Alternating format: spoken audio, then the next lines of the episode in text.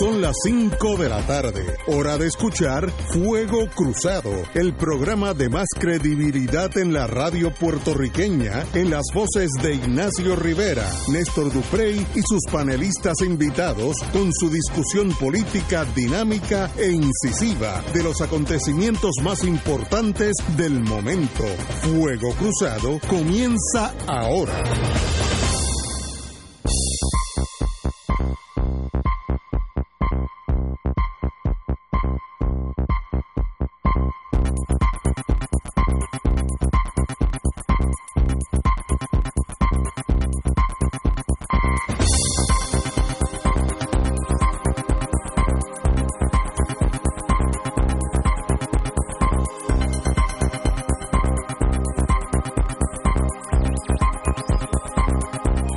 Y amigos, hoy es viernes, thanks God, qué bueno que es viernes. Así que estamos aquí disfrutando la vida, un viernes bello, el sol. Viernes 16 de agosto. 16 de agosto. Estamos a ley de un mes y medio para que la- el peligro de las tormentas pase. Entonces, Las el- tormentas, la- eh, las eh, climatológicas. porque en mes y medio ya empieza a enfriarse, enfriarse el cono agua. Sur, el cono norte de África, que, es- que es el Sahara mayormente. Y si se enfría el Sahara, pues nosotros pues nos quedamos aquí lo más tranquilos. Oye, pero el Pero polvo de entonces, Sahara que tenemos encima Sí, está brutal. eso Sí, viene pero de- mi solidaridad con todas y todos los que padecen de condiciones respiratorias, Exacto. eh, eh, que estamos pasando las de Sí, literalmente, no, pero no estoy de acuerdo contigo. por eso, pero yo Pero ya mismo es cuestión de chuparse mes y medio más y al enfriarse pues hay menos, Ah, bueno. menos tranquilidad. Es cuestión de tiempo. Ustedes no tienen fe en el sistema, fíjate que es lo que...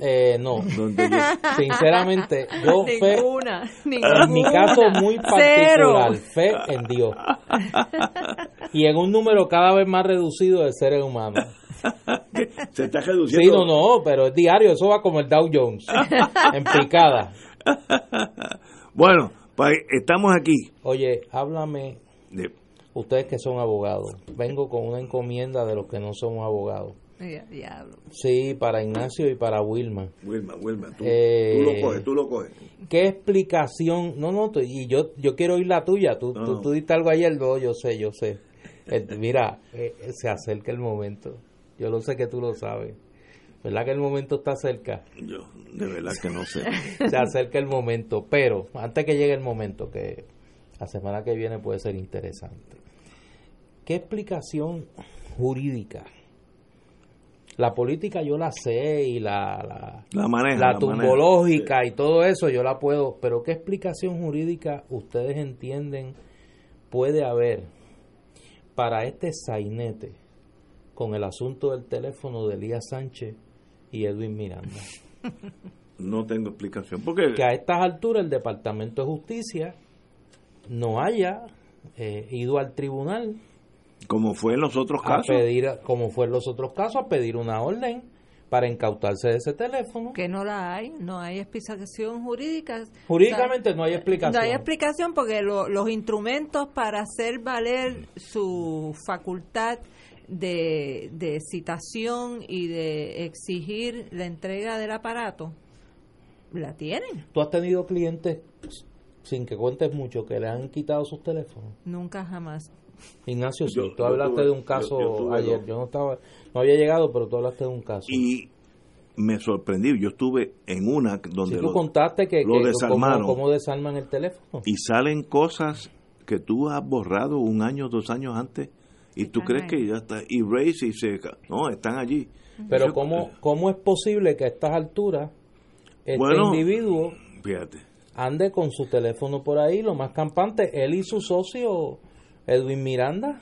porque bajo la tesis que me enseñó a mí Harvey Nachman, el mejor caso criminal es el que no se ve. Sí. Si, si el teléfono tuyo nunca aparece, Ah, bueno, es mejor no. que si aparece. Fíjate, en términos generales. y él, estoy- y él, y, y es él- igual que el cadáver que no aparece. Exacto, si no hay cadáver, no hubo muerto. y él a través de su abogado, eh, eh, José Andreu Fuente, Fuentes. Muy buen abogado. José Andreu Fuente, eh, y Edwin Miranda también. Que también es el abogado de Wanda Vázquez, No, ¿verdad? no, eso, por por ahí voy a Este- llegar. Por ahí voy a llegar. Acuérdate que yo les iba a preguntar desde el punto de vista jurídico, lo político y lo, y lo tumbológico. Eso acá yo tengo más o menos la- las claves de la explicación. Pero, pero el abogado levanta, y lo decíamos ayer, la, la defensa del no de autoincriminarse. autoincriminación. Pero es que tú no te autoincriminas con tu teléfono, tú te Es que no autoincriminas con tu testimonio. Exactamente, eso es. Ese caso él lo va a perder a la. Digo, yo no soy, yo no soy abogado. Dios pero- me libre, me ha protegido. Eso se llama derecho creativo. Y, no- y además el derecho ¿Cuál? evoluciona. Eso de la. No, pero no lo que yo te dije. Sí, lo, lo que dice la- el Lo que licenciado dice la defensa que está levantando Fuente, el primero planteó lo de la privacidad, el derecho Sí. a la privacidad, con lo cual todos Eso era un simpatizamos, eso era ¿verdad? un lloradito, un sí, lloradito. sí, porque todos Este, simpatizamos. Nadie quiere que nadie se meta en El nuestros asuntos privados. Eso es así. Pero no- Pero hay unas excepciones, No, no, ¿verdad? eh, eso está trillado, por lo menos en el mundo federal. Si, el, si la Fiscalía Bueno, Federal... en el mundo federal no existe el derecho a intimidad con rango Eh, eh, constitucional exacto. como en Pero Puerto si el Rico. gobierno federal quiere una un, un, un cantito de pelo mío, porque sospechan de que hu- hubo una violación, un asesinato y un pelo mío eh, puede ser clave, me lo pueden pedir y yo no puedo decir, no, me incrimino, no, el pelo mío no me incrimina, Exacto. me incrimina lo que yo diga, pero el pelo mío es evidencia, igual que la sangre mía, un canto de uña, Pero, pero y me das, Oye, no argumentarías si tú fueras el abogado de Miranda y yo, ¿cómo es que se llama? si fuera yo, Y Elías Elías Sánchez. Sánchez. si me piden a mí, aquí están los Yo teléfonos. diría, no, lo, lo que pasa es que lo que yo digo en el teléfono es como si yo lo dijera con la boca. Es una expresión mía y por lo tanto está protegida. De- Que un mensaje de texto no, pero lo, es el equivalente a una conversación. Ok, pero lo que están buscando los federales no es qué dijo, porque eso no va a estar guardado. Es que yo te llamé a ti hoy a las 5 y 7 minutos.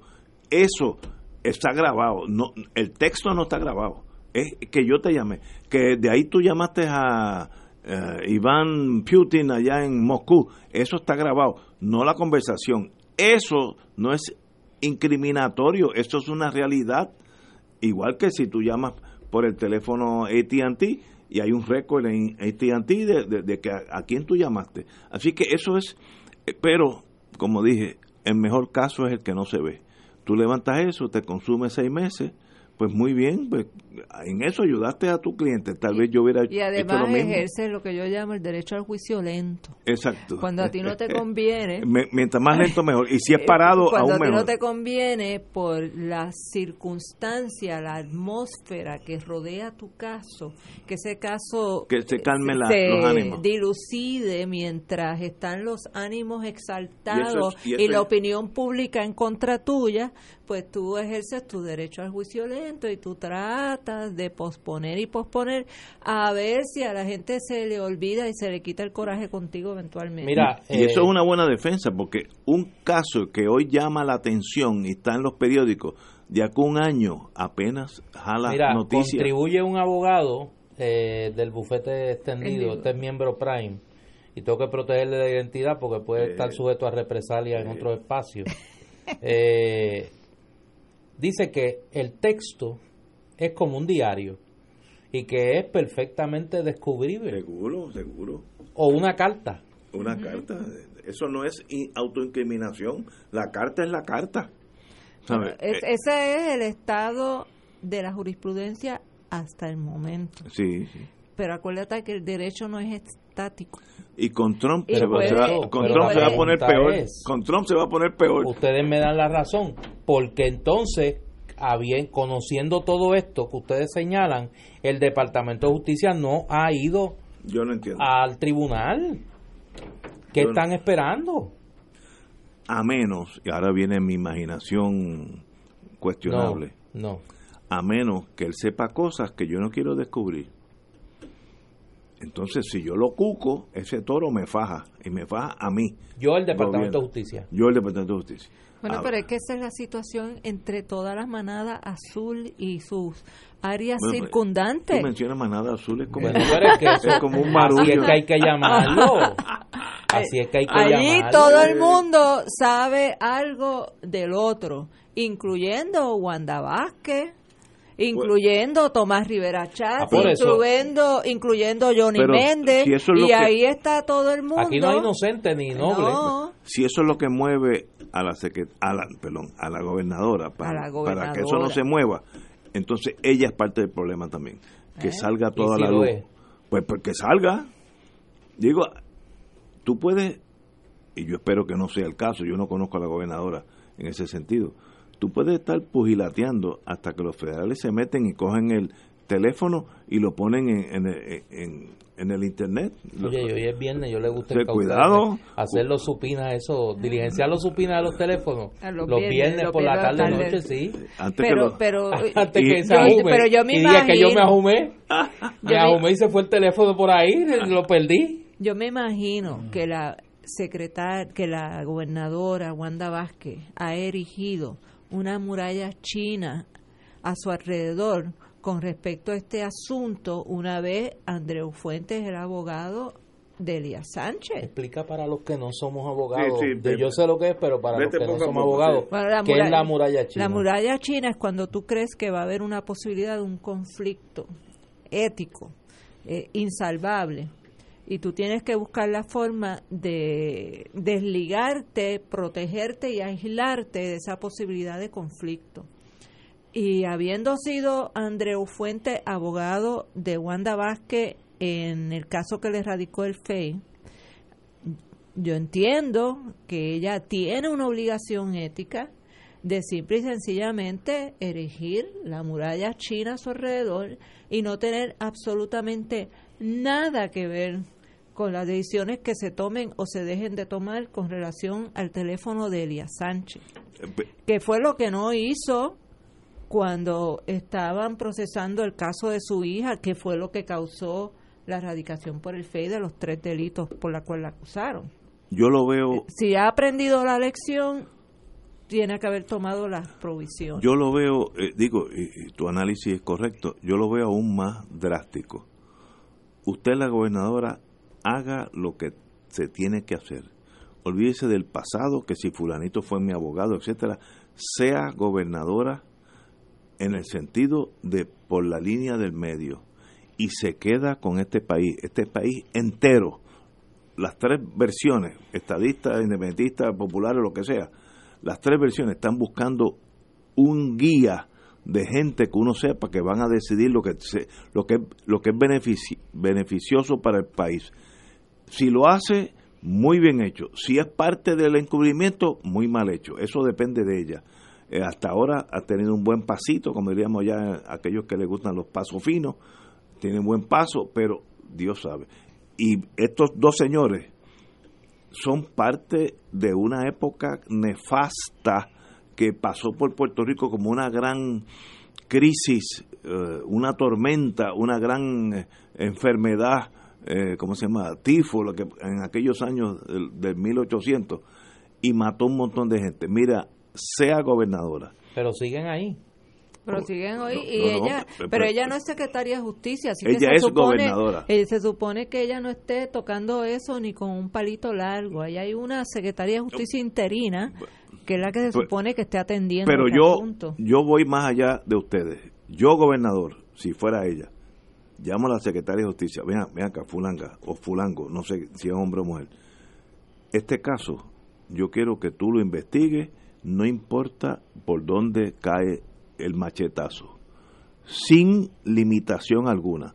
Si, si alguien se te pone por medio, tú me llamas a mí y yo busco los bulldozers y le pasamos por encima.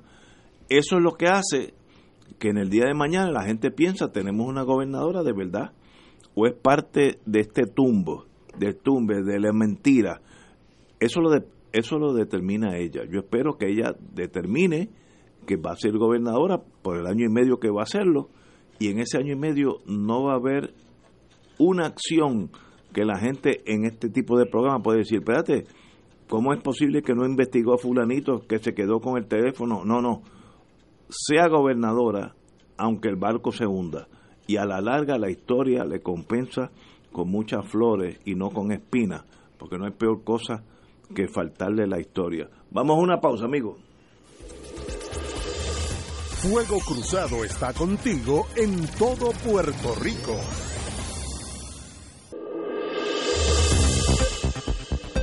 Y ahora continúa Fuego Cruzado.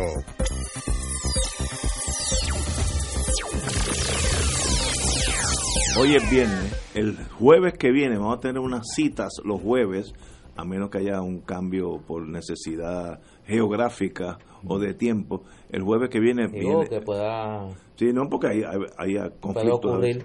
Si la semana que viene ocurriese algo. Ah, no, no, que no va a ocurrir nada. que, nada, no. que Yo no veo tuviese que nada. que tuviese Posponer que sí que ocupase demasiado tiempo No, no, pero- en la discusión pues habría que posponer Yo no veo nada en el horizonte. Pero si no pasa Sí. nada, Juan Zaragoza, mi querido amigo, ex secretario de Hacienda, candidato a la gobernación, estará aquí con nosotros el jueves, igual que hicimos con Roberto Prats, que de nuevo le doy muchas las gracias. Fue muy valiente decir, voy, voy para allá. Digo, yo lo intercepté aquí, en esta estación, y dijo, el jueves que viene, y vino con esa disposición de la juventud. En eso lo aprecio mucho. Mira. y, y el jueves que viene, Zaragoza. Y el otro jueves, si, si hay candidatos a la gobernación que están dispuestos a venir para acá, he llamado yo personalmente a dos de ellos, dos. Oye, y no quieren venir, yo no sé por qué, será por, será, no sé, si es Wilma, o Marilú Oh, el Provo yo. Marshall, Marilú, Marilú. Marilú. Yo estoy aquí nada más que los viernes, así que por Oye, mí no pero, pero ah, tú tienes una buena coartada, tú no estás aquí. Los viernes, oye me, me- pero, me oye, escribe una persona Pero cercana todos los candidatos a la gobernación tienen espacio libre en, en Fuego Cruzado y los he llamado y no quieren venir. Juan Zaragoza lo llamé anoche y anoche me dijo voy para allá el jueves. Mira, Así que me muy bien escribe por una Juan. persona cercana a, a Juan, mi querido amigo Buena de persona. muchos años, eh, me dice que pues la única razón por la cual Juan no vendría aquí el, el jueves es si aparece el Joker. No, no, pero no va a Y pasar. entonces nosotros tenemos que dedicar las dos horas a discutir las No. acciones del Joker. Yo dudo que pase nada. Tú Así que dudas. Juan, van- Pero fíjate, yo dudo. tú fuiste en menos de cinco minutos de yo no veo nada a yo dudo que pase Sí, algo. yo dudo que Ajá. pase. Pero Oye, déjame decir algo sobre ayer, porque me ayer lo el- tengo que sacar del sistema. el- ayer- de la comparecencia Ah, de, de Roberto Prats, Prats. ayer a- aquí a Fuego Cruzado. Y voy a decir esto y pensé que no iba a tener que decirlo en algún momento. Eh, yo llevo en este programa desde el 2006 y vengo escuchando este programa desde que comenzó en 1996. Wow. Si algo caracteriza a Fuego Cruzado es que nosotros podemos conversar entre nosotros y entre las personas que vienen a este programa con nosotros de una manera civilizada. Ah, dura, dura. Aquí hemos tenido discusiones ásperas, Aún entre nosotros aún mismos. entre nosotros mismos, pero con respeto. Seguro. Yo creo que uno de los graves problemas que tiene el diálogo político en Puerto Rico es la vocación al linchamiento. Y yo tengo que decir con mucho pesar que en Puerto Rico se está creando un clima de intolerancia a la opinión distinta que lleva a algunas personas a pretender que cuando usted escucha o habla con una persona que no piensa como usted, la actitud tiene que ser el linchamiento. Eh, yo no tengo vocación de verdugo. Y el que le espere de mí, pues está esperando algo que no va a ocurrir. Yo soy muy duro en mis comentarios, pero siempre trato a la gente con respeto. Yo difiero de Roberto Prats y he diferido con él en la cara. En la cara, como él dijo ayer. Y yo creo que el esperar, primero que hay que, hay que acostumbrarse otra vez en Puerto Rico a escuchar a la gente que no piensa como uno. Mire, el diálogo se produce fundamentalmente entre los que pensamos distintos. Decía Isaac Rabin con mucha razón que la paz se hace con los enemigos. La paz no se hace con los amigos. Y yo creo que en Puerto Rico uno de los graves problemas que estamos teniendo en la conversación política es esa vocación a la intolerancia y esa tendencia al linchamiento del que piense distinto. Eh, aquí van a desfilar los candidatos a la gobernación del Partido Popular. De, de todos los partidos.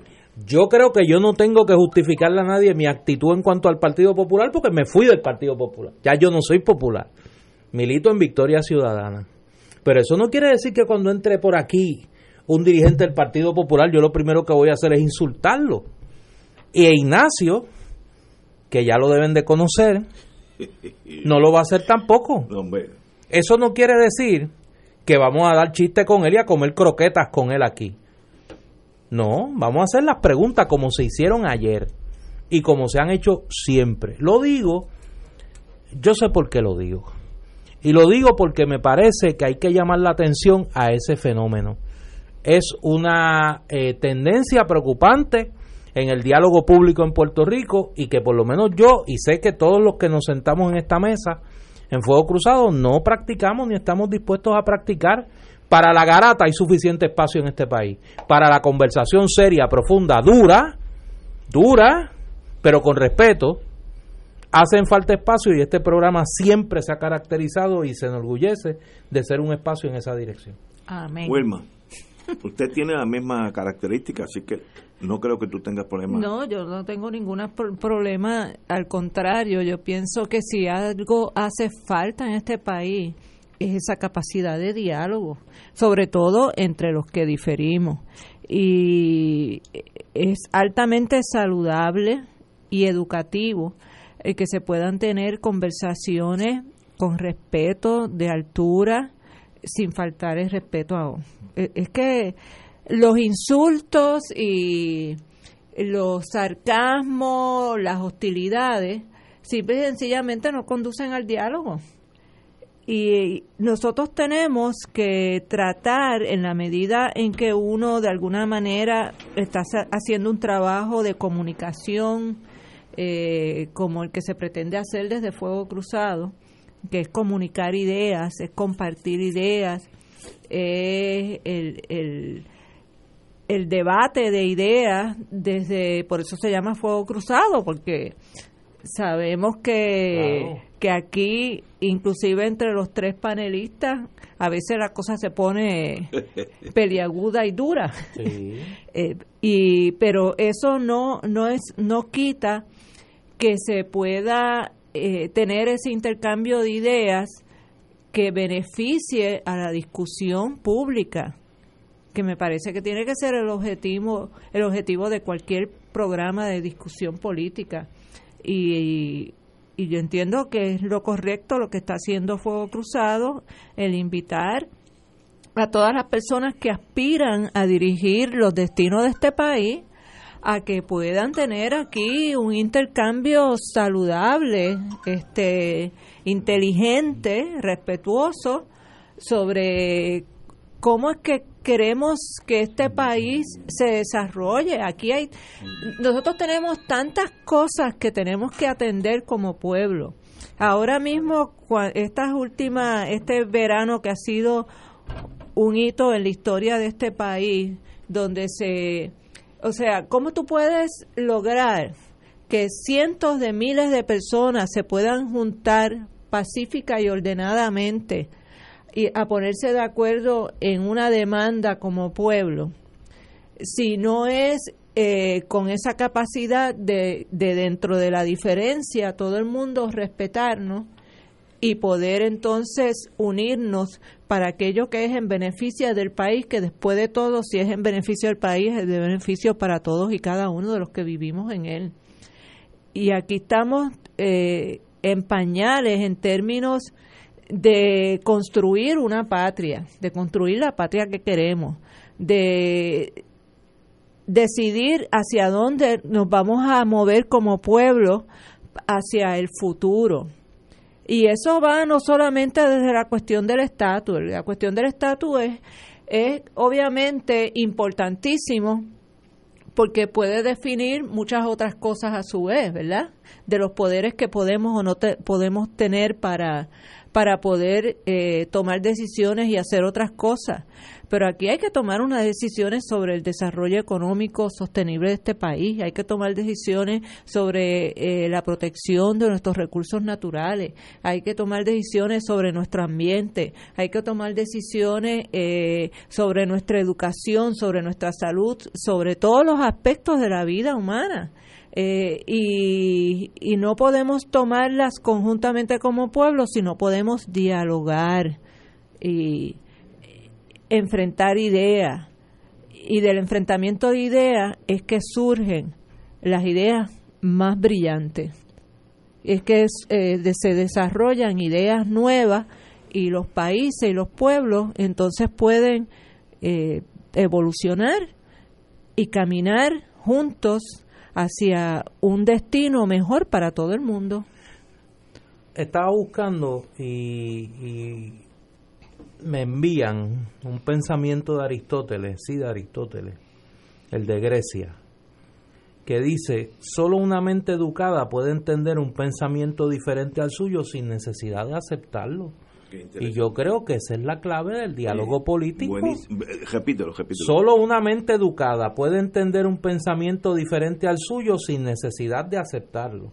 Es un pensamiento de Aristóteles que me parece que es adecuadísimo esto. Yo creo que lo que pasa aquí en Puerto Rico, y yo vengo señalando esto hace tiempo, porque por ejemplo, el discurso político en Puerto Rico ha sido muy duro en unos momentos dados de la historia política de este país. Hay que recordar los 30, los 40, la década del 50.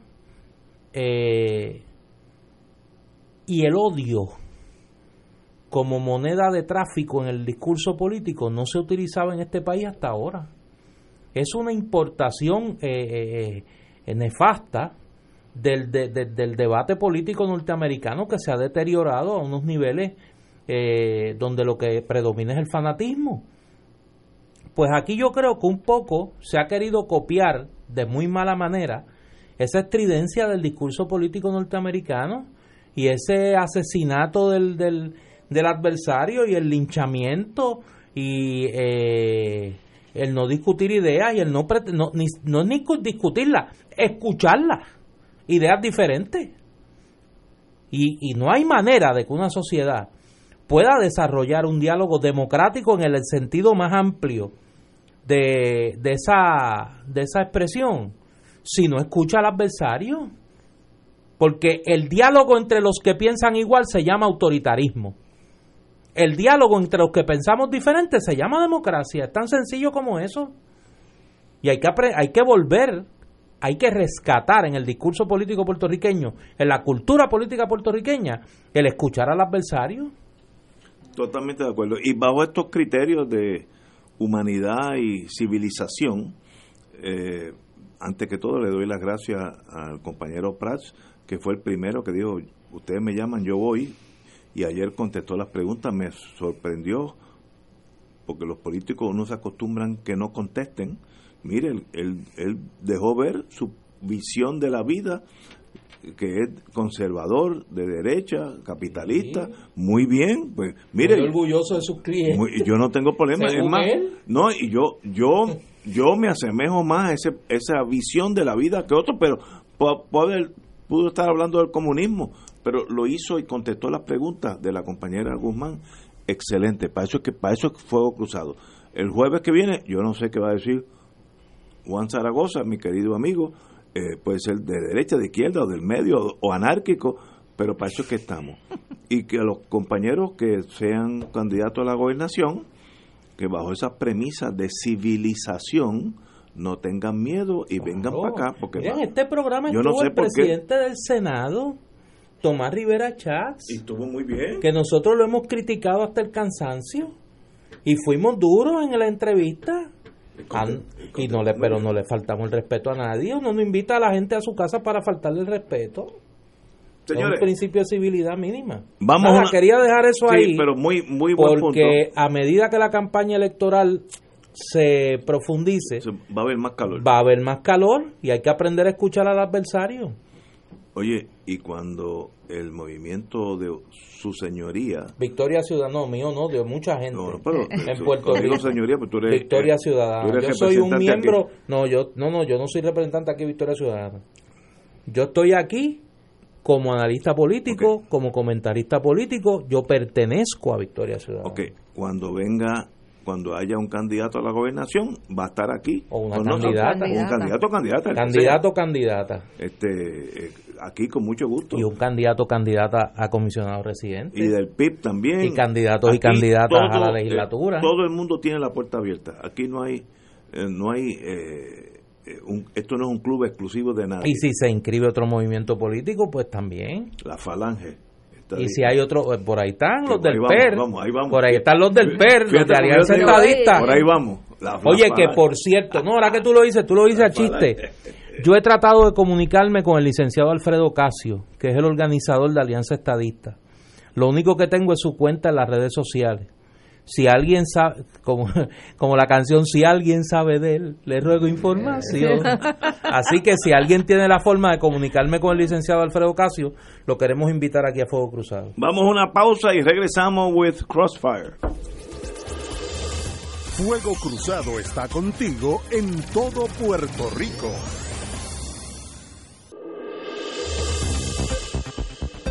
Y ahora continúa Fuego Cruzado.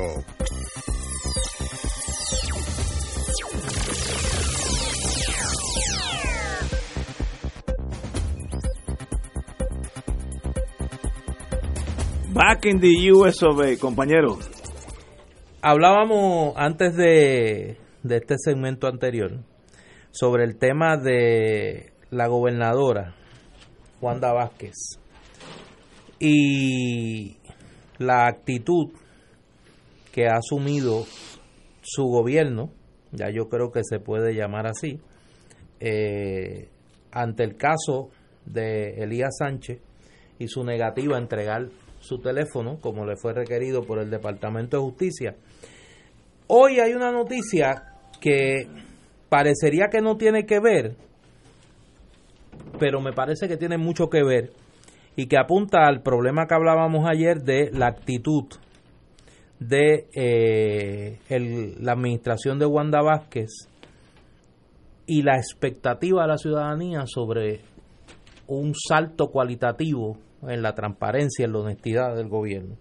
Hoy el principal oficial financiero del gobierno, Omar Marrero, hizo unas expresiones sobre cómo se había afectado la credibilidad del gobierno de Puerto Rico en los Estados Unidos a raíz de los escándalos del chat del Telegram, de las acusaciones eh, contra funcionarios de la administración Roselló Nevares, e hizo una expresión que la voy a decir.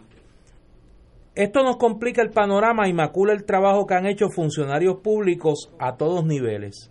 Gracias a Dios ya no los tenemos en la administración porque le fallaron al pueblo de Puerto Rico. Pero entonces cuando le preguntan por Ricardo Gerandi, que es el director de la Compañía de Comercio y Exportación, y le preguntan por Anthony Maceira, pasado secretario de la Gobernación, y a un director ejecutivo de la Autoridad de Puertos, ambos participantes del chat de Telegram, y que continúan en sus puestos en el gobierno de Puerto Rico, cito al nuevo día. El funcionario cambió de tono e indicó que ellos han hecho un trabajo encomiable y sostuvo que ya es hora de empezar a pasar la página y enfocarse en las cosas positivas que están haciendo. Y añaden esta cita de Marrero. Ese tema está en el pasado. Estoy enfocado en hacer mi trabajo. Ese capítulo triste dejémoslo atrás. Celebremos la parte positiva. Los buenos somos más y queda mucho trabajo que hacer y poco tiempo. ¿En qué quedamos?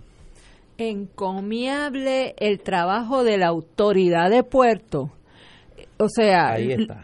eh, Vieques y Culebra se ha hecho un trabajo encomiable con las islas municipios en términos de la transportación de la gente a esas islas. ¿Cómo se atreve a decir una cosa así? Cuando todo el pueblo de Puerto Rico y áreas adyacentes sabe que lo que ha habido es un desastre, desastre total y absoluto en esa agencia de autoridad de puerto. ¿Cómo se atreven a decir que el trabajo que han hecho esas personas pueda tener algún mérito, pueda tener alguna confianza del pueblo pueda recibir algún tipo de espaldarazo de nadie después de ser eh, participantes activos de la, del chat de la manada azul, después de haber hecho unos desastres como jefes de agencia. Sí, y bueno, y es que ni siquiera han hecho nada, porque la autoridad de puerto no se ha hecho nada para resolver el problema eh, de transporte que, está, que padecen todos los días los residentes de Vieques y Culebra.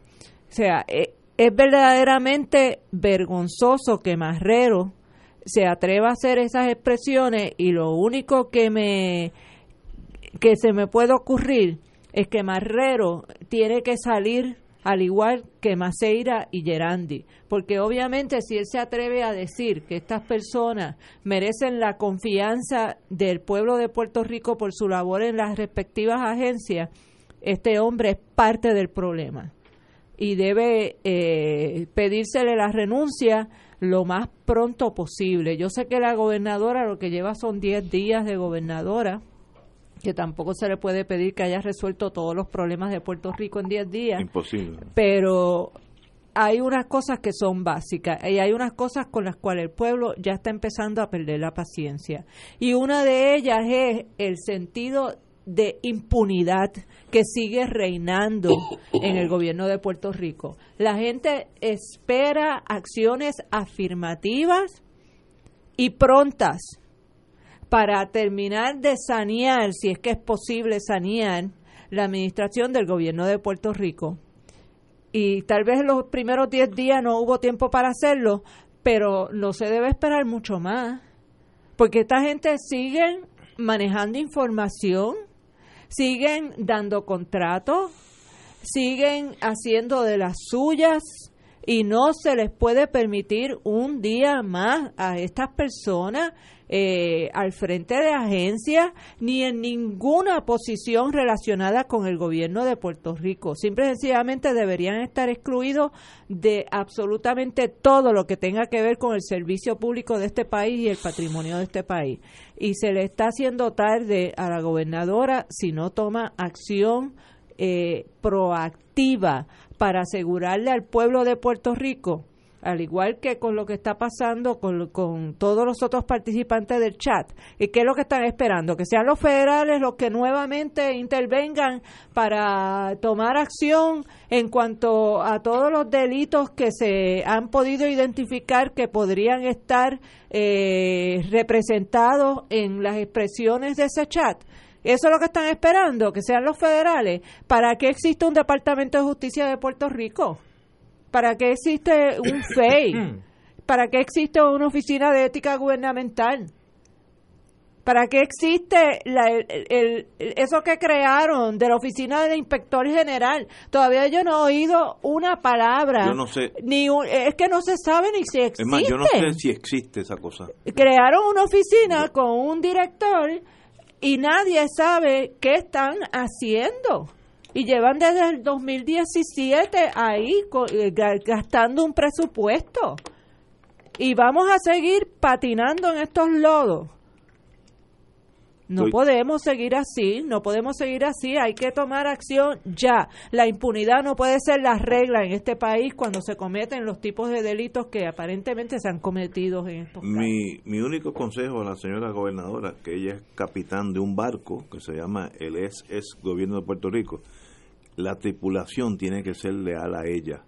No puede dejar el virus mortal, mortífero de Roselló en, varias agencias, porque esa gente tiene otra agenda, mayormente hacer dinero, el tumbe, eh, corrupción, como ese fue el imprimatur de Roselló. Por tanto, usted tiene que erradicar esa huella, esa enfermedad y empezar con su equipo eh, si se puede llegar a acuerdos con el Senado, bien, pero si no, nombre su equipo, aunque cada seis meses tenga que quitarlo porque no, no, lo, no lo endosó el, Senado. Mire, a esos, a esos males, valentía, pero no puede quedarse con el equipo viejo, el equipo viejo es una cosa nefasta, fue y será una cosa nefasta para este país. Así que tiene ocho días, ya mismo va a tener ocho meses haga lo que tenga que hacer y que este equipo le responda a su señoría.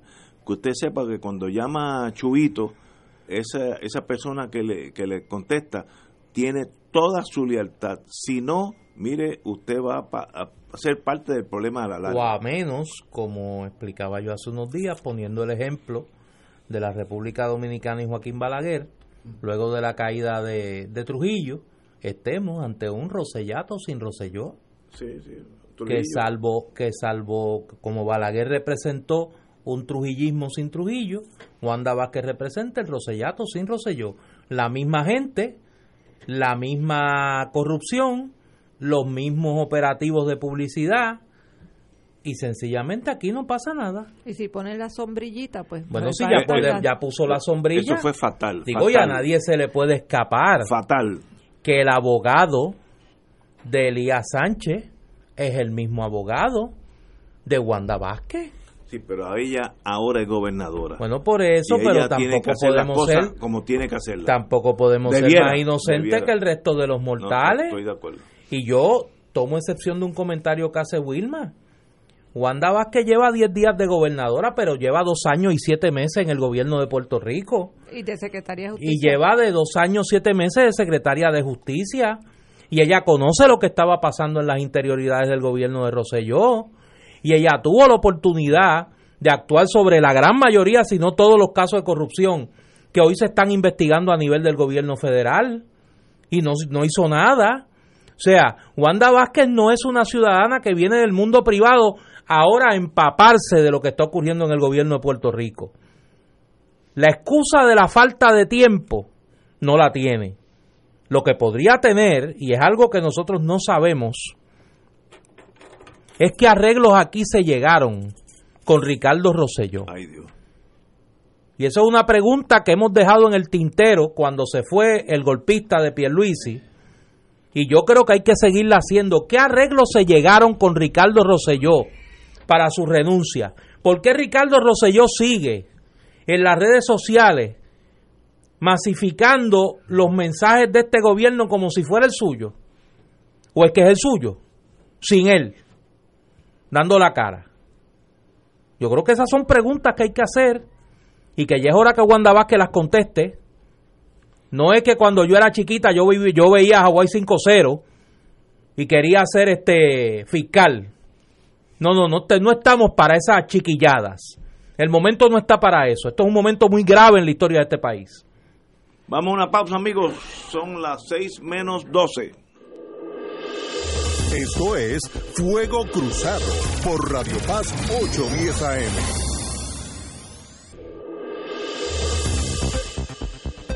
Y ahora continúa Fuego Cruzado.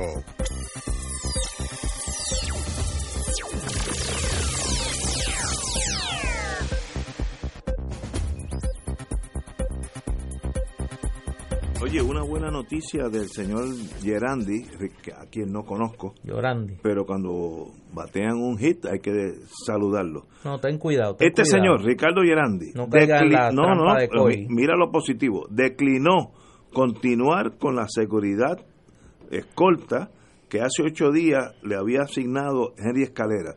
Hay que examinar a Henry Escalera de cerca. Está asignando muchas escoltas, tiene escoltitis. Aunque, aunque se me asignó hasta que se finalizara la investigación, desistí de la misma. Pues muy bien por Ricardo Gerandi. Mire, en Puerto Rico la escolta es una enfermedad social que la gente piensa que si tiene escolta son más importantes los que no tienen escolta. Es irrelevante. Primero, yo que sé un poquito de eso, en realidad no son ni escoltas, son más bien acompañantes o ayudantes. Ayudante. Escolta, usted quiere ver las escoltas, vaya a Israel, vea el Secret Service en Estados Unidos, la Surete con el presidente de Francia para que vea lo que es una escolta de verdad. Estos son más bien pues aid de camps, acompañantes. Yo no sé si tú estabas, yo no sé si tú estabas aquí para esa época. Yo no sé si tú te acuerdas aquel personaje de José Miguel, José Miguel Agrelo, Rodríguez Rodríguez Sense. ¿Tú te acuerdas que tenía Jacobo Morales? hacía de ayudarte de él. de moralito, moralito. Esos son moralitos. Esos son moralitos. Que son un paquete. Sí. Y qué bueno que Gerandi dijo, mire, yo no necesito eso. Muy bien No, por no, él. pero suave, Muy bien por suave- él. suave con Mira, el elogio. Yo hace como, es más, hace como 10 o 15 años, hubo unos casos que el que entonces era jefe de la policía, bueno, ahora es Henry Calera, pero quien fuera, Es el que pone a dormir la constitución exacto, a las 11 de la noche. Como un toque de queda, de ahí Sí, para abajo, sí, sí, sí. olvídate.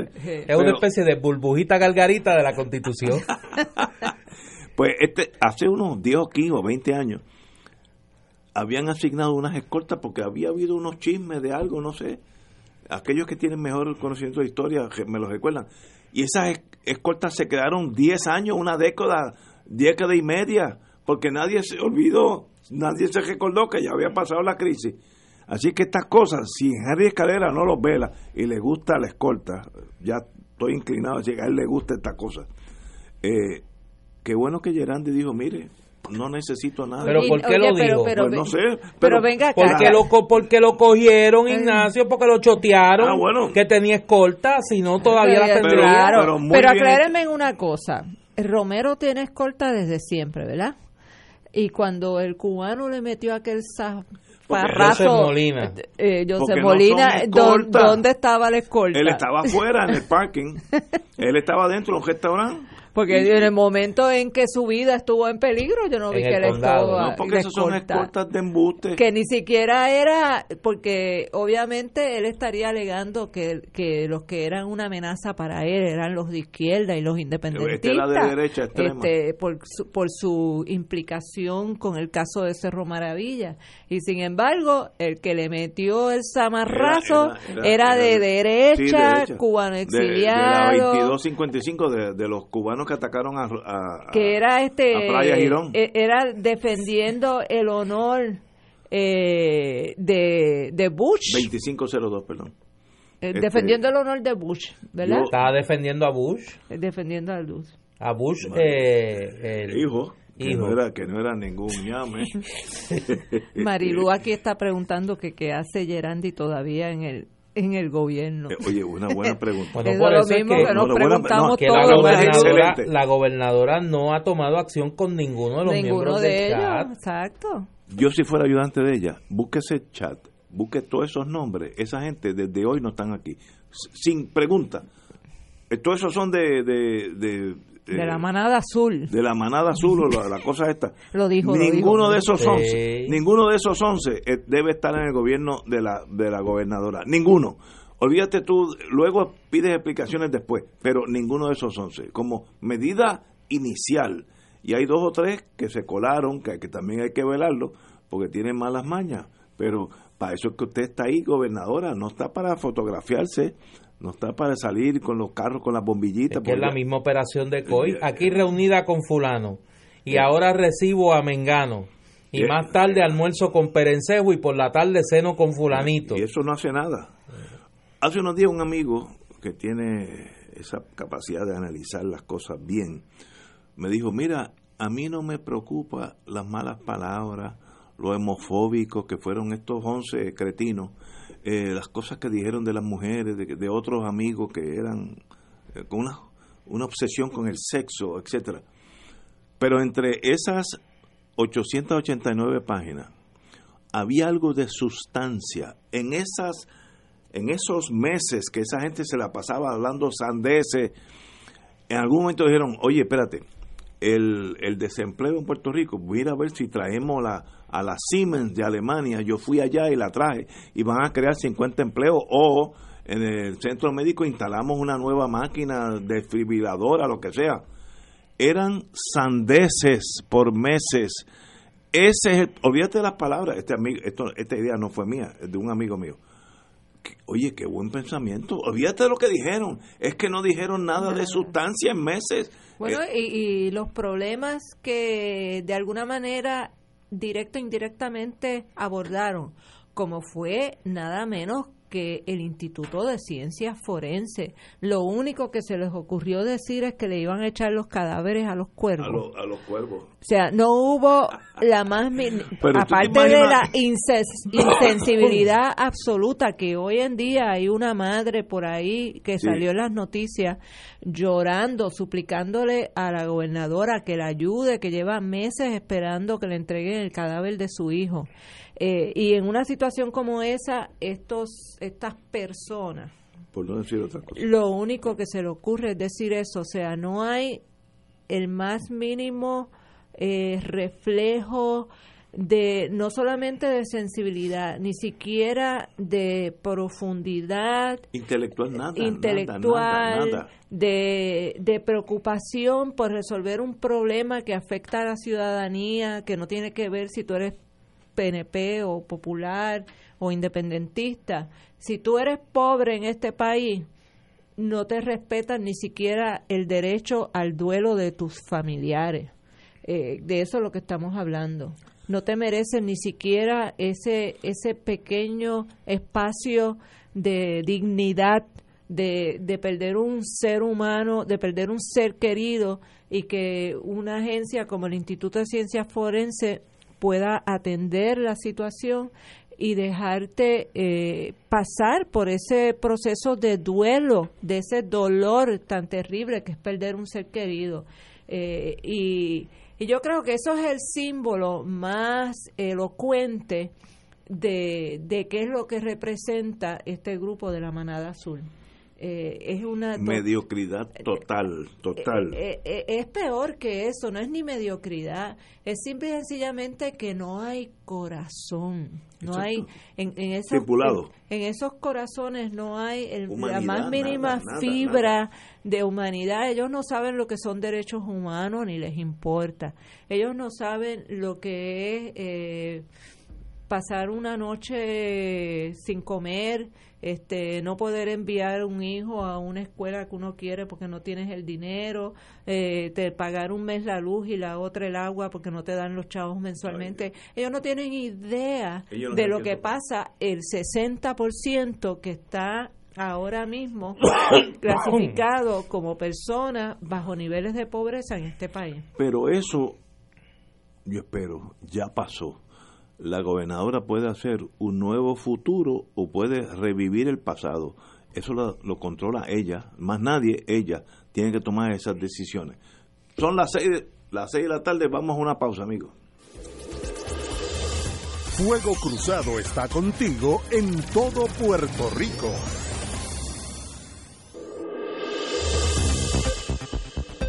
Y ahora continúa Fuego Cruzado.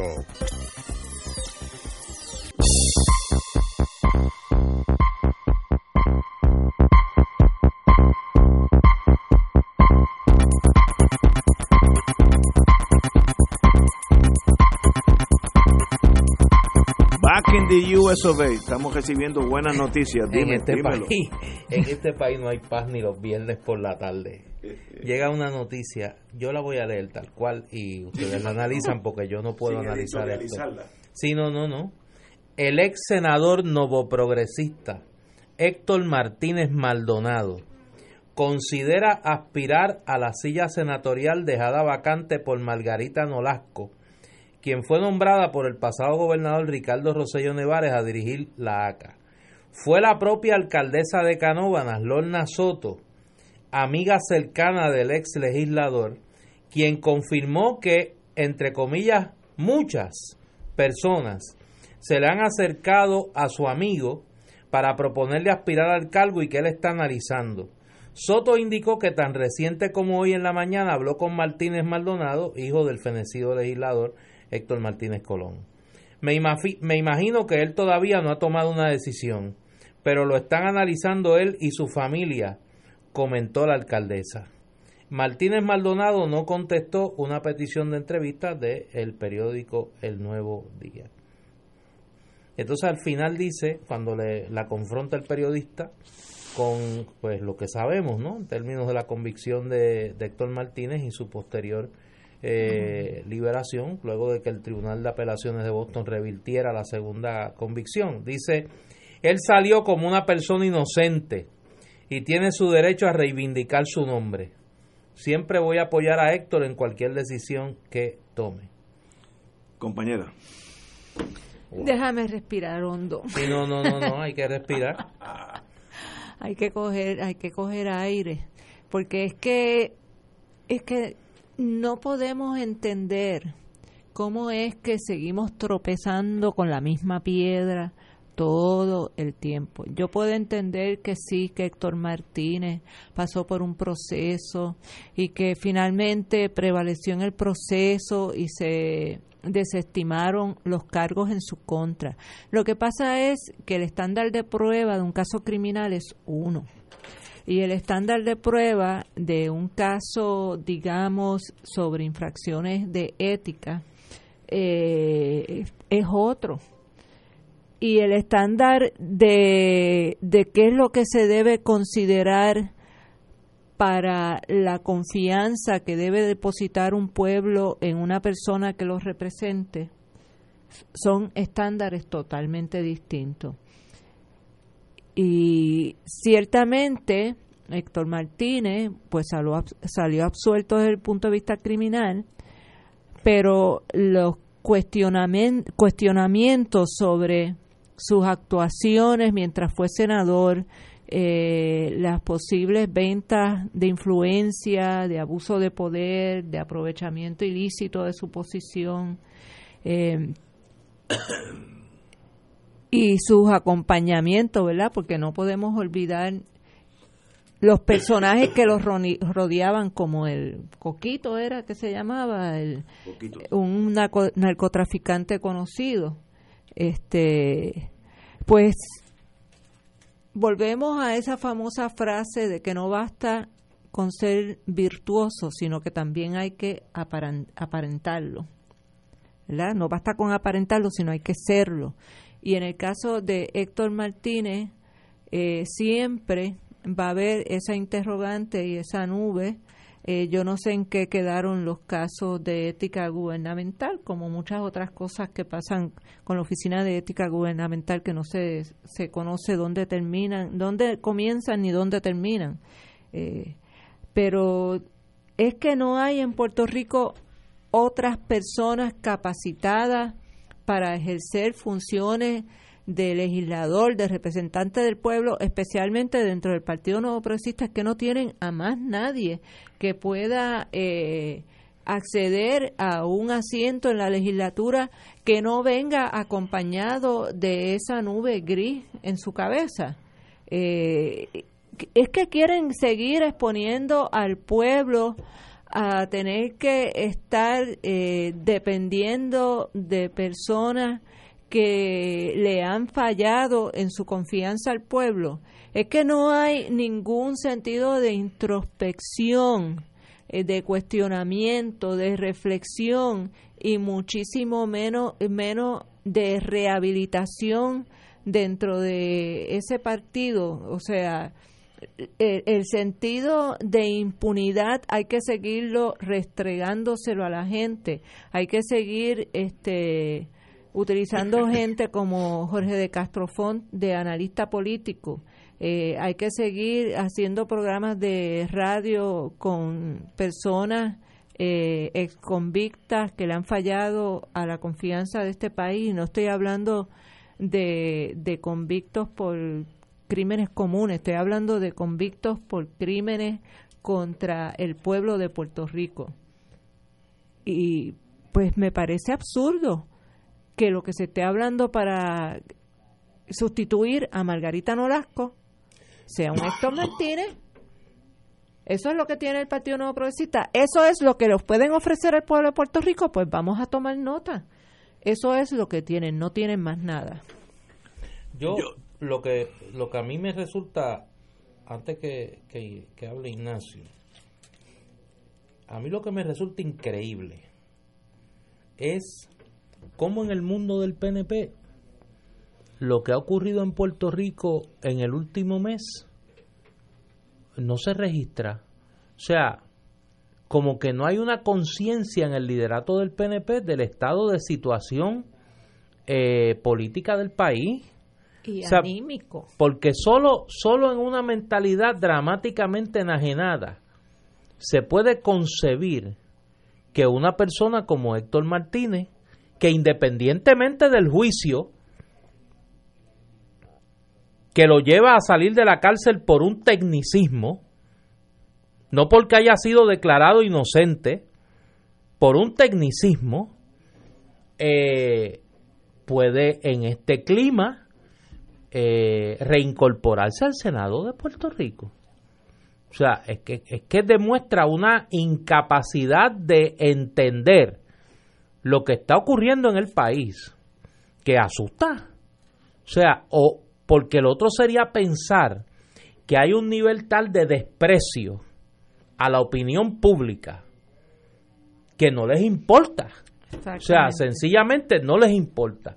Y yo no sé cuál de las dos es más grave, si la locura que implica el no entender lo que está pasando o aún entendiéndolo, no importarle. Antes de la pausa, yo en este caso discrepo de ambos de los compañeros. Eh, como soy abogado, me, me rijo técnicamente lo que sucedió. Fue dos veces al bate, lo acusaron dos veces, las dos veces salió inocente eh, por planteamientos de derecho, etcétera, pero a los efectos prácticos, legales, tiene el mismo récord limpio que tenemos nosotros aquí. Por tanto, él tiene derecho a empezar una vida nueva. Si el, si el Partido Nuevo lo elige para esa posición, pues un problema del Partido Nuevo, pero, pero yo no tengo problema alguno que él continúe eh, y si el pueblo lo elige gobernador un día, porque pues es el gobernador. Ahora, eh, es una decisión dentro del partido. Es bueno para el partido, es malo para el partido, una decisión muy muy personal y cual yo no, no voy a entrar en eso ahora. Ahora, jurídicamente lo acusaron dos veces de con, ¿cómo se llama aquel senador? El senador eh, que lo- Bravo. eh, eh, no, eh, eh, Bravo es del, de la compañía de, de, de- de seguridad, pero era el, ¿cómo se llamó? El, el portavoz del PNP. El Eh, Carmelo Río, no, no, el, Jorge de Castro. Ajá, Jorge de Castro Font. de, de una fiestecita esa que hacen los muchachos y el mundo corporativo para sacar rato, fueron a ver una pelea en, en Las Vegas y se consideró que eso pues era soborno. Luego hubo un caso como un año después o dos años después del gobernador de Virginia que el Supremo dijo, mire, a menos que usted pueda probar que a cambio de ese viaje, en el caso de Martínez, él influyó en, la, en, el Senado para pasar una ley, pues mire, no hay delito. El, el caso del el gobernador de Virginia botaba la bola. Un contratista le había, eh, no alquilado, le había prestado un Ferrari y él usaba el avión de, de la compañía de construcción para ir para arriba y para abajo. Pero no se probó que a cambio de eso, él fue favorecido en contratos en el Estado. Yo creo que un caso extremo comparado con el de Martínez y el gobernador de Virginia, pues no, no le pasó nada. Así que esas son rules of the road. Uno puede estar a favor o en contra, pero ese es el, el sistema criminal Sí, sí, pero es que norteamericano. este no es un, mire Ignacio, no es un issue jurídico. Eh, eh, O sea, yo, yo, lo estoy mirando yo- jurídicamente. yo- no, no, yo sé, pero yo, te- yo te puedo entender tu posición de abogado. Pero esto es que esto es un issue político. Eso es otra cosa. Que es un issue, o sea, es o un, vuelvo, o un total desconocimiento de lo que está pasando en el país o un total desprecio a, lo, que- a la opinión de, la, de, de los del país. Volvemos que no han entendido nada de No lo que pasó aquí hace dos semanas atrás, Exacto, no entienden No nada. entienden o nada. entendiéndolo, No les no importa. les importa. que es peor. Vamos a una pausa, amigos. La cayó. Fuego Cruzado está contigo en todo Puerto Rico.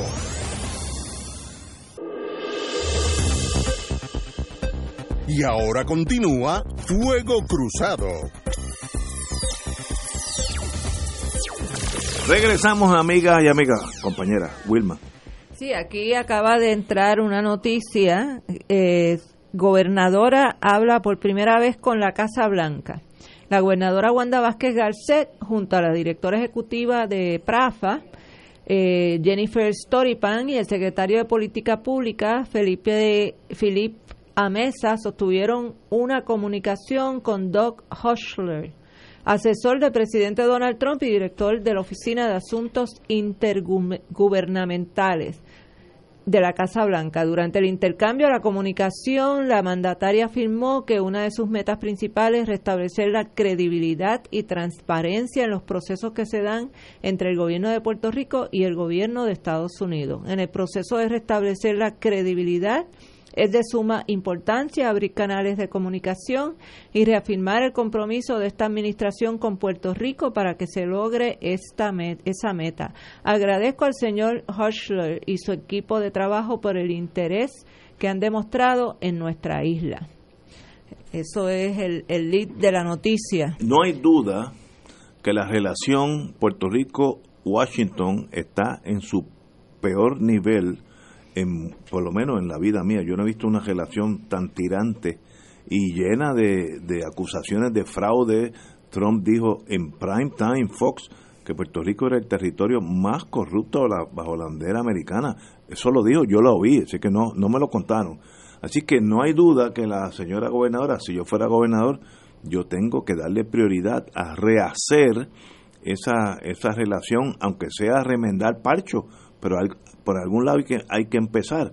Así que en ese sentido estoy con ella, haga lo mejor posible, peor no puede estar, así que todo lo que va a hacer es mejorar nuestra relación con Estados Unidos, que tan dependiente es para nuestro bienestar económico. Así que eso no puede seguir como estaba, casi antagonistas unos con, las, con los otros.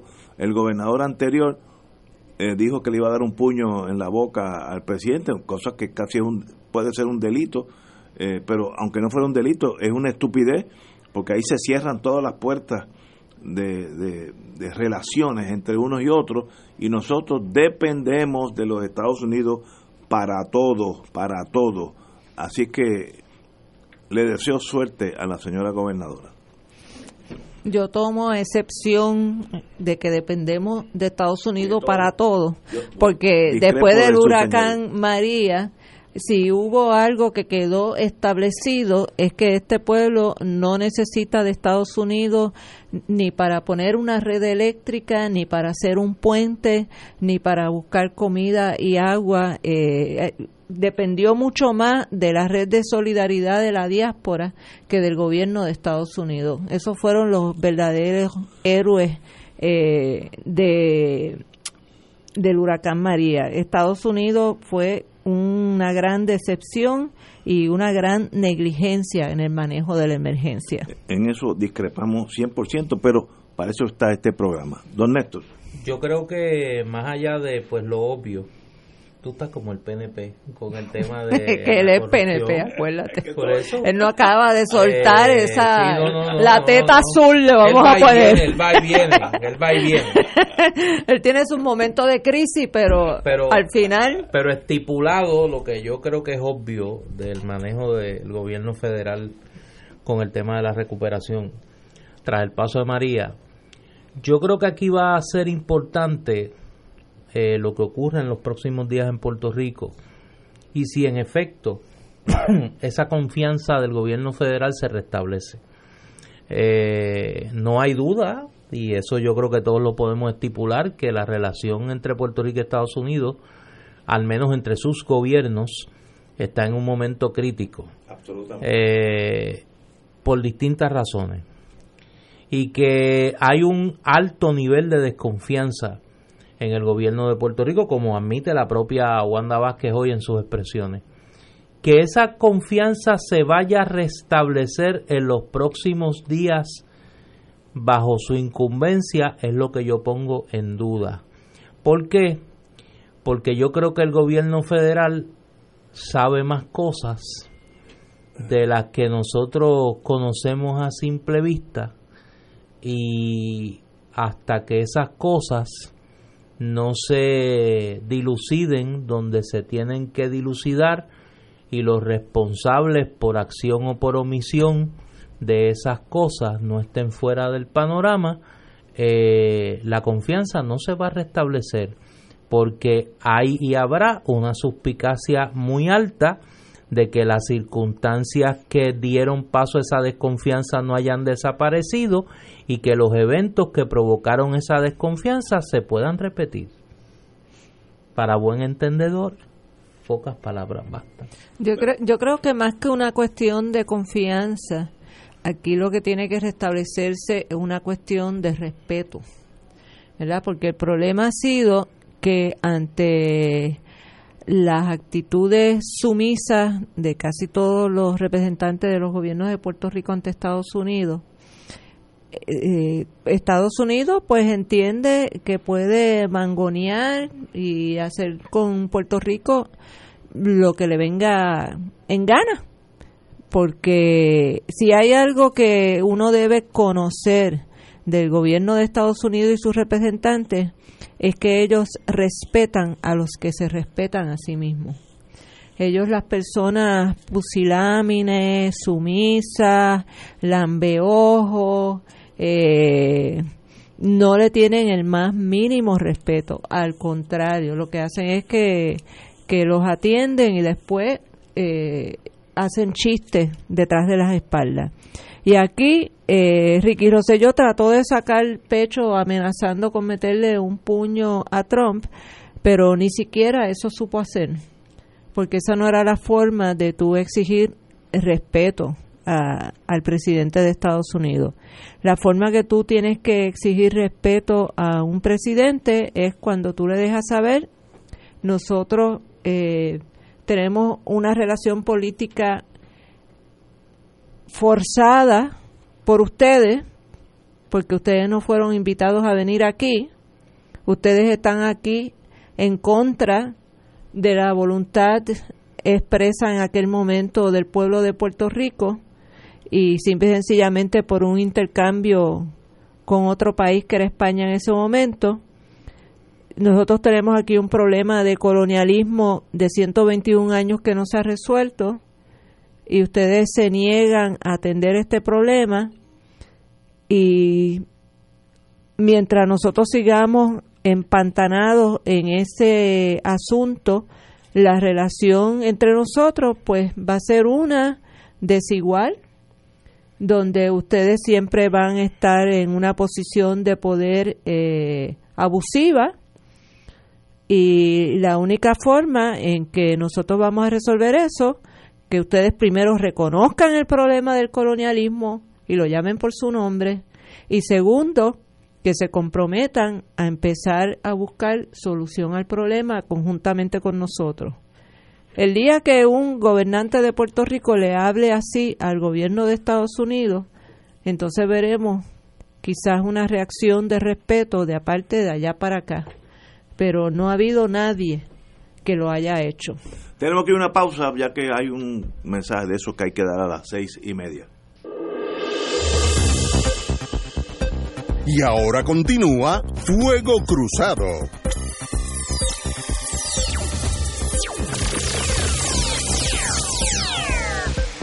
Señoras y señores, eh, antes de ir a la pausa, la, la distinguida amiga y compañera estaba hablando de la lo que ella espera sea la relación Puerto Rico-Estados Unidos, eh, eh su análisis es correcto, eh, desde el punto de vista independentista, pues no se le puede añadir ni quitar una coma.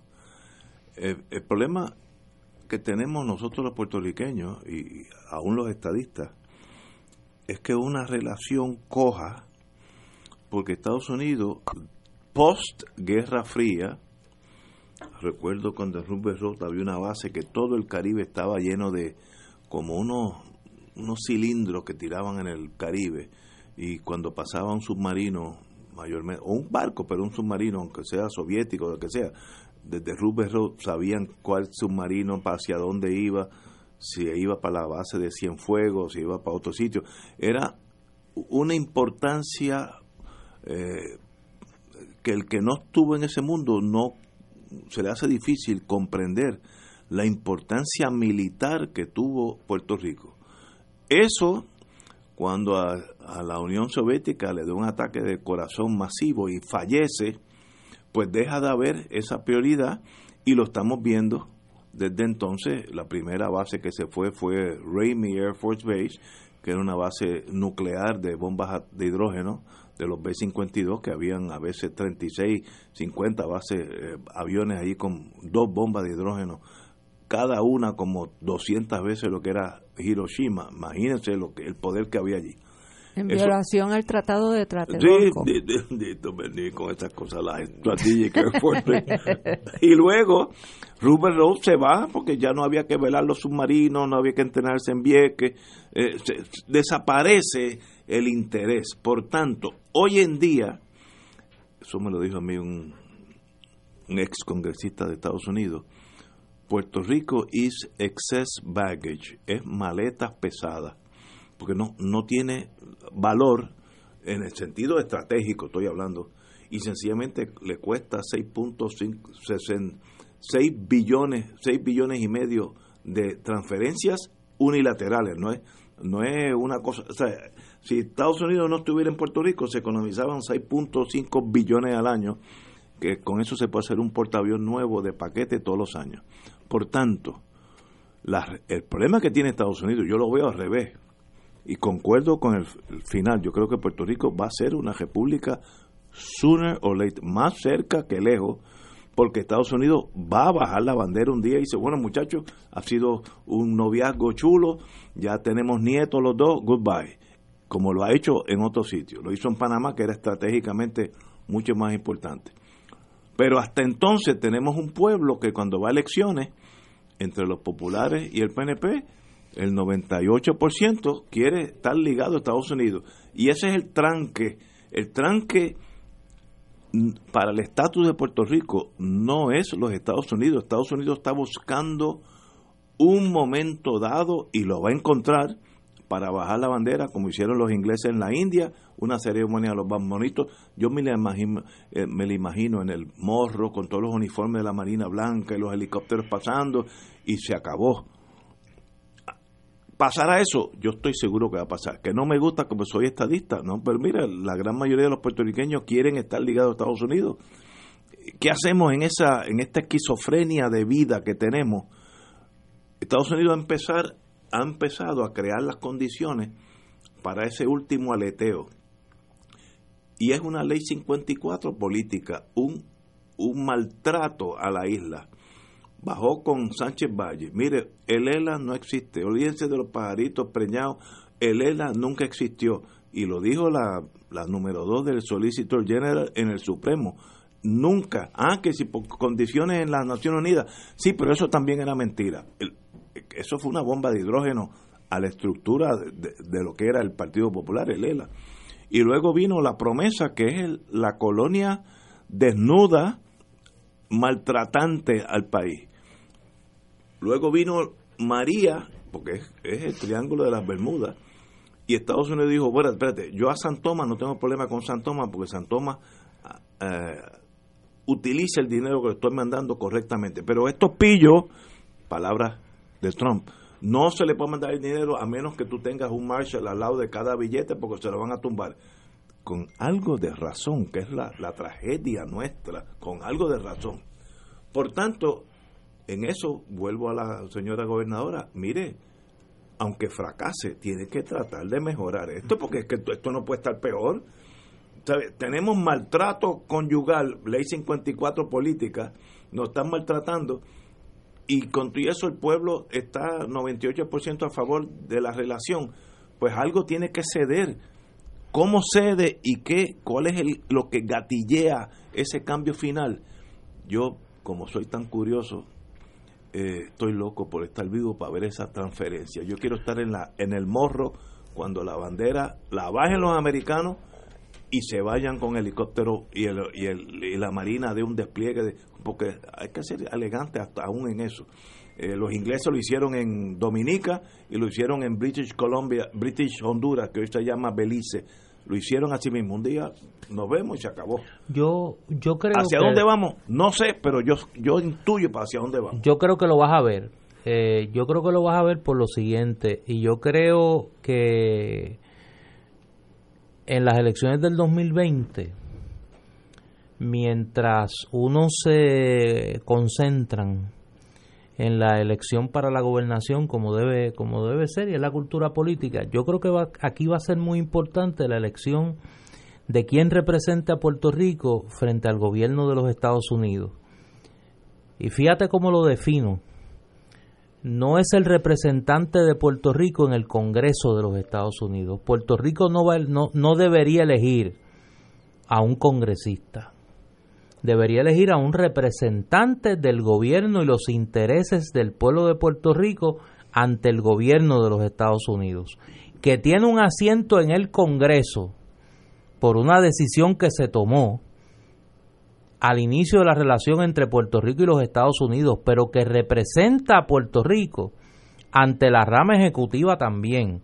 Y a mí me parece que en esa elección van a haber opciones claras o deberían haber opciones claras. Va a haber una persona que representa a la estadidad, no a los estadistas, a la estadidad.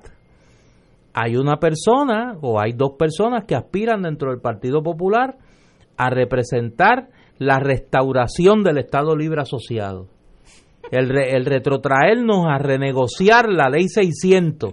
Aquí lo dijo Roberto Prats ayer. como, que su, la, como la refundación de los españoles. Eso, eso, o sea, eh, eh, yo no estoy inventando nada. Él dijo ayer, al final del programa, que su proyecto de desarrollo de ley es una nueva ley de relaciones federales.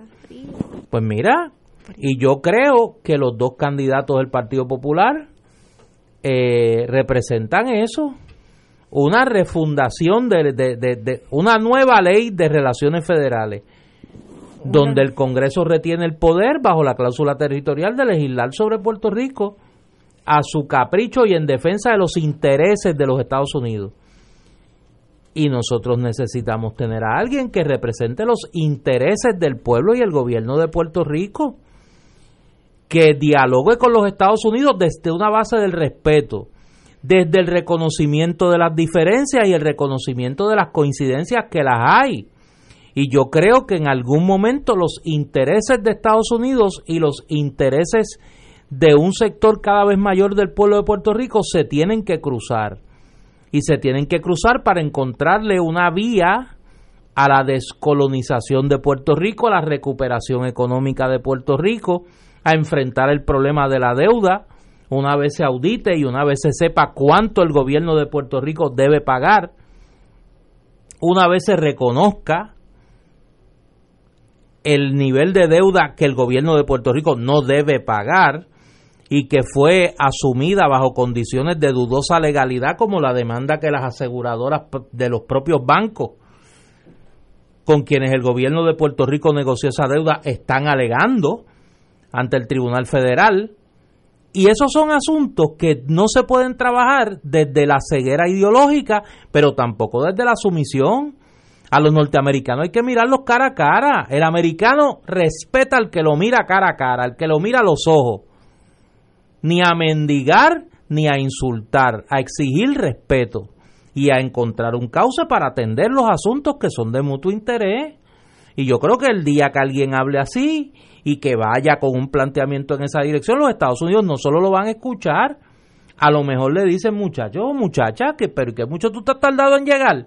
Como le dijo el, rey Víctor Emanuel a Mussolini, si yo te estaba esperando, pues yo creo que hay un gran sector del gobierno norteamericano, del establishment norteamericano, que no quiere ni la colonia ni la estadidad. Ah, lo que no quieren es crearse un problema en el Caribe, ganarse un enemigo en el Caribe, no. Los países no están ni Estados Unidos, ni Islandia, ni Suecia, ni Venezuela, ni Chile, ni eh, Suráfrica, ni Egipto. Ningún país está en las de crearse problemas. Está en resolver problemas. Y los Estados Unidos tienen un problema en Puerto Rico que no encuentran un interlocutor que le ofrezca una respuesta adecuada a los mutuos intereses. Y yo creo que esa va a ser una clave esencial en esta elección, donde probablemente es más importante que elegir a un gobernador o una gobernadora va a ser quien represente a los puertorriqueños, Allá. no a la estadidad, ni a la restauración estadolibrista, a los puertorriqueños y a las puertorriqueñas frente al gobierno federal. Ni Compañero. La, ni la refundación española. No, no, no, nada de eso. Mira, eh, para empezar, Ignacio, 98%. Me parece que la última vez que aquí hubo una consulta plebiscitaria, con todo y que eh, los estadistas fueron solos, los votos, lo más que recabaron fueron 500 mil votos. que eso no representa ni un veintipico por ciento de, de, lo, de, lo, de las personas que con capacidad para votar en Puerto Rico. Olvidemos de, la, de las estadísticas. Yo estoy diciendo que el puertorriqueño, el 98% quiere tener algún tipo de relación con Estados Unidos estrecha.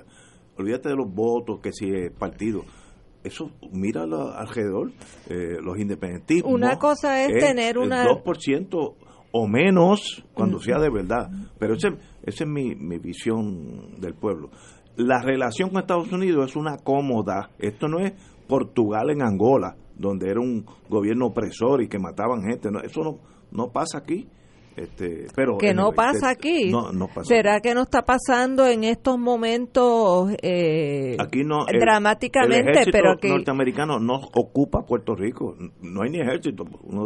hay cinco mil soldados en la base de Bucana en estos momentos, en el comando de, del Caribe. Son de aquí que son. Ignacio, aquí ha habido, aquí ha habido Blanton Winchips, masacre de Ponce, desapariciones de independentistas, encarcelamiento de independentistas, ley de moldaza, banderas puertorriqueñas prohibidas. Eh, aquí ha habido de todo, arrestos en masa de independentistas, aquí ha pasado de absolutamente todo lo que pasa cuando un imperio tiene un pueblo bajo colonialismo. Además de, de, la campaña de miedo, de extorsión con el hambre, eh, la, la, la destrucción, aparte de la destrucción de la economía, de la infraestructura de este país, o dime tú si aquí hoy en día no tenemos una agricultura de subsistencia que teníamos en el 98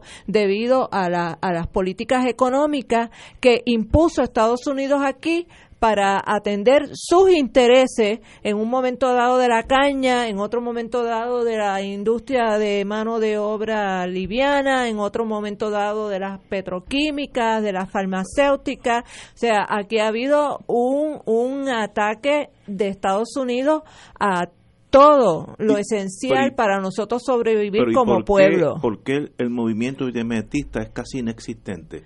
Bajo, bajo tu tesis, debería haber, ahora mismo yo voy para Plaza de América de un motín quemando la bandera americana. ¿Por qué no sucede eso? Al contrario, alguien, algún puertorriqueño quiere que en un momento dado no puede entrar a Estados Unidos con un pasaporte de puertorriqueño o americano, pero que no puede entrar como le pasa a los dominicanos, los jamaiquinos, los mexicanos que cruzan.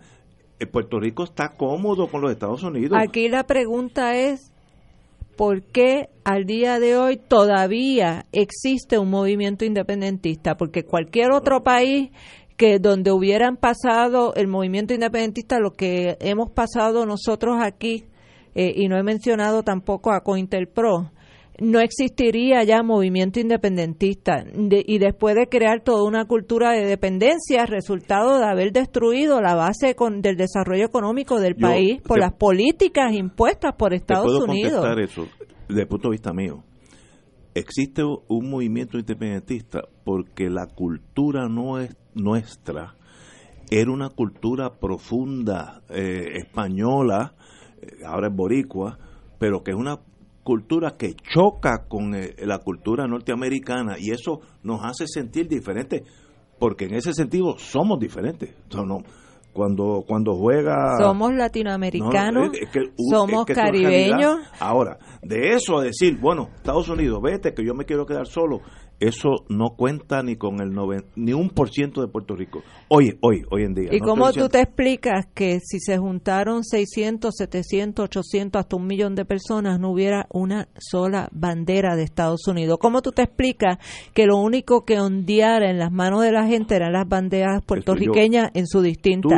Eso es por, por porque la prédica independentista, la resistencia independentista ha mantenido en alto esos símbolos patrios. Yo lo veo al revés. Yo creo que había un, eh, iba a ser una, una mala palabra, había una, un aspecto negativo al gobierno de Rosellito que simbolizaba esa, ese gobierno americano eh, sumiso a los Estados Unidos, etcétera, corrupto como lo fue.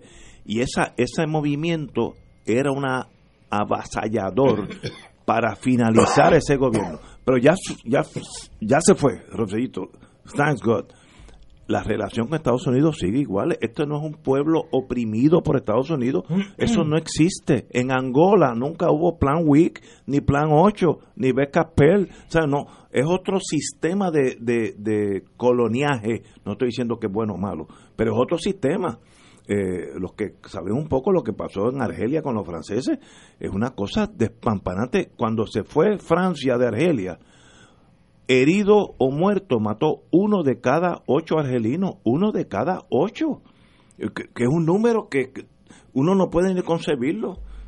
Como ese sí, ahí sí que yo sería argelino 100%, porque los jueces son argelinos, el correo argelino, yo no puedo llegar a ningún sitio.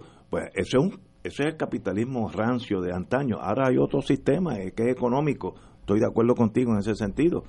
¿Que hace daño? Sí. ¿Que hay maltrato de Estados Unidos hacia Puerto Rico ahora? Sí. ¿Que Puerto Rico a la larga Estados Unidos lo va a hacer una república independiente? Sí. Cuando Estados Unidos decida que ya pues me cansé, que está en esas. Sánchez lo, lo van a hacer cuando puedan garantizar que cualquier transición o cambio ellos puedan controlar las coordenadas, las coordenadas hacia ese esa transición y ese cambio. Vamos a una pausa y regresamos con el futuro de Puerto Rico entre Wilma y yo. Fuego Cruzado está contigo en todo Puerto Rico.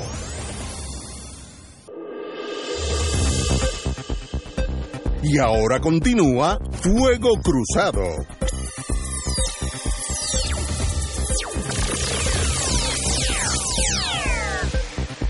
Amigos y amigas, aquellos que uno toca el tema, hay, hay en, algunas naciones hay temas que cuando uno los toca, eh, toca nervios. Eh, en Estados Unidos uno toca el tema del aborto y genera, pero guerra. Eh, en, otras naciones se puede tolerar y hablar de eso, bueno o malo, yo creo que es malo, pero aunque sea bueno, lo que sea. Pero en Estados Unidos el tema del aborto es algo que es bien, bien violento, vamos a ponerlo así. Y, en Puerto Rico el tema de, del estatus nuestro, cuando nos ponemos a hablar en serio, eh, con la compañera y conmigo, pues seguida vienen los de derecha, lo que quieren es sacar los tanques. Suave, señores. pues claro, pero si es el, tema, es el tema que define la relación. No hay imperios benévolos, las colonias son para explotarlas y eso es así. Es que eso es una ley de. Y el que es ley de vida. El pez grande se come chiquito, eso es la ley de la naturaleza. Yo pensaba que desde que Muñoz Marín dijo aquello del imperialismo bobo, eh, nosotros habíamos superado esa etapa. Pero parece que Ignacio no. No, no, no, no, no, para Ignacio no la ha superado. Mira, eso no quiere decir el reconocer la realidad de la relación entre Puerto Rico y Estados Unidos, con sus cosas buenas y sus cosas malas, con, su, con sus momentos de represión, con sus momentos de abuso, con sus momentos de discrimen, con sus momentos de, eh, de una actitud imperial, pero con, con, sus momentos positivos para Puerto Rico. Eh, yo creo que reconocer ambas, ambos extremos es sencillamente reconocer lo que ha sido, como la mayoría de las relaciones entre los pueblos, una relación muy compleja. Ahora bien, Estados Unidos peleó una guerra con Vietnam. Hubo, yo no sé cuántos 58 mil muertos americanos y 2 millones de Por eso, entre una cosa y otra, 2 millones y 58 mil 60 mil personas muertas de uno y otro lado.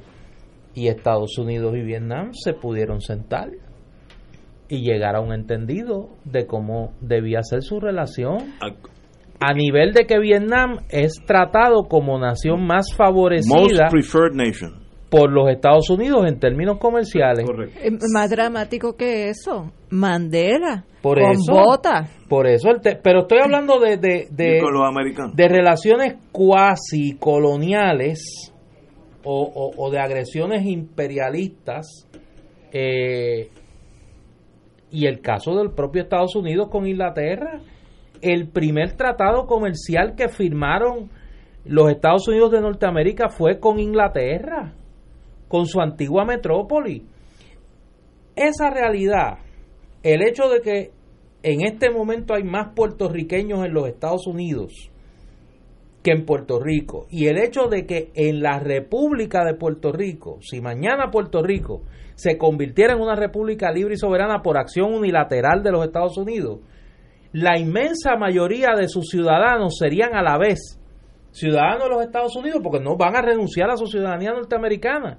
Pues mire, eso impone, eso impone unas coordenadas para negociar el futuro de la relación entre Puerto Rico y los Estados Unidos que no se ha dado en, por lo menos en la historia reciente en los territorios que han advenido a una relación de independencia llámese independencia, llámese independencia con un periodo de libre asociación previa, llámese libre asociación a término fijo, sea, un camino que lleve a la soberanía plena de Puerto Rico en un momento dado, de manera inmediata o de manera paulatina, tiene que pasar por un periodo de transición, de transición que no se va a parecer a ningún periodo de transición de una colonia a una condición de soberanía en la historia reciente de la descolonización y eso hay que entenderlo. Y eso hay que entenderlo. Eso implica que las que las coordenadas del diálogo tienen que ser diferentes y el problema es que ese diálogo en esa dirección no se está dando. ¿Por qué? Porque en los Estados Unidos solo hay dos discursos presentes, el de la estadidad y el de la restauración Estado librista. Es peor que eso, Néstor. El problema es que los gobernantes nuestros lo único que se dedican es a ir a pedir fondos federales. No van, no van, eh, y como están en una posición de indefensión pidiendo, pues no pueden exigir nada. Cuando alguien entienda que los Estados Unidos nos ha mantenido por 121 años como colonia porque se beneficia de la relación, porque sus empresas multinacionales sacan miles de millones de dólares y eso está ahí ya contabilizado que aquí las empresas norteamericanas se llevan sobre 50 mil millones de dólares en ganancia. Cuando alguien entienda que con todos los daños que Estados Unidos ha causado a Puerto Rico, a su economía, a su cultura, a su medio ambiente, a su dignidad. No importa los miles de millones que Estados Unidos, según Ignacio, da, y no son dádivas, a Puerto Rico, jamás y nunca van a compensar por todos los daños que han hecho. Cojan nada más que el ejemplo de Vieques y Culebra para empezar. Cojan los ejemplos de, la, de las operaciones de las farmacéuticas, de por qué Barceloneta pertenece al Superfond por los altos niveles de contaminación. Cojan eh, nada más que el daño que se le hizo a la agricultura, un país que había una agricultura de subsistencia, que producíamos lo que comíamos Cojan, por ejemplo, nada más que el servicio de los jóvenes en el ejército, la marina, los cuerpos castrenses de Estados Unidos, los muertos que ha puesto este país en las guerras imperialistas de Estados Unidos. Cojan nada más que eh, el programa de Cointerpro y su persecución al movimiento independentista y entonces me van a decir a mí que nosotros tenemos que ir a, frente a Estados Unidos en una actitud de, de, de sumisión y de agradecimiento. Nosotros tenemos que ir en una actitud de exigir reparaciones y compensaciones. Esa es la forma de acercarnos a Estados Unidos en un diálogo, en un diálogo. para la descolonización de este país. Señores, como dije anteriormente, aunque discrepo de la posiciones distintas. Totalmente. Pero el resultado va a ser el mismo. Mi predicción es Puerto Rico va a ser independizado por Estados Unidos bajo la negativa de algunos que otros partidos aquí que van a oponerse. Tú lo vas a ver, cuestión de tiempo. Yo espero estar por ahí dando bandazos para gozarme. Tú vas a estar por ahí. Yo espero. Señores, hasta el lunes. Gracias, compañera.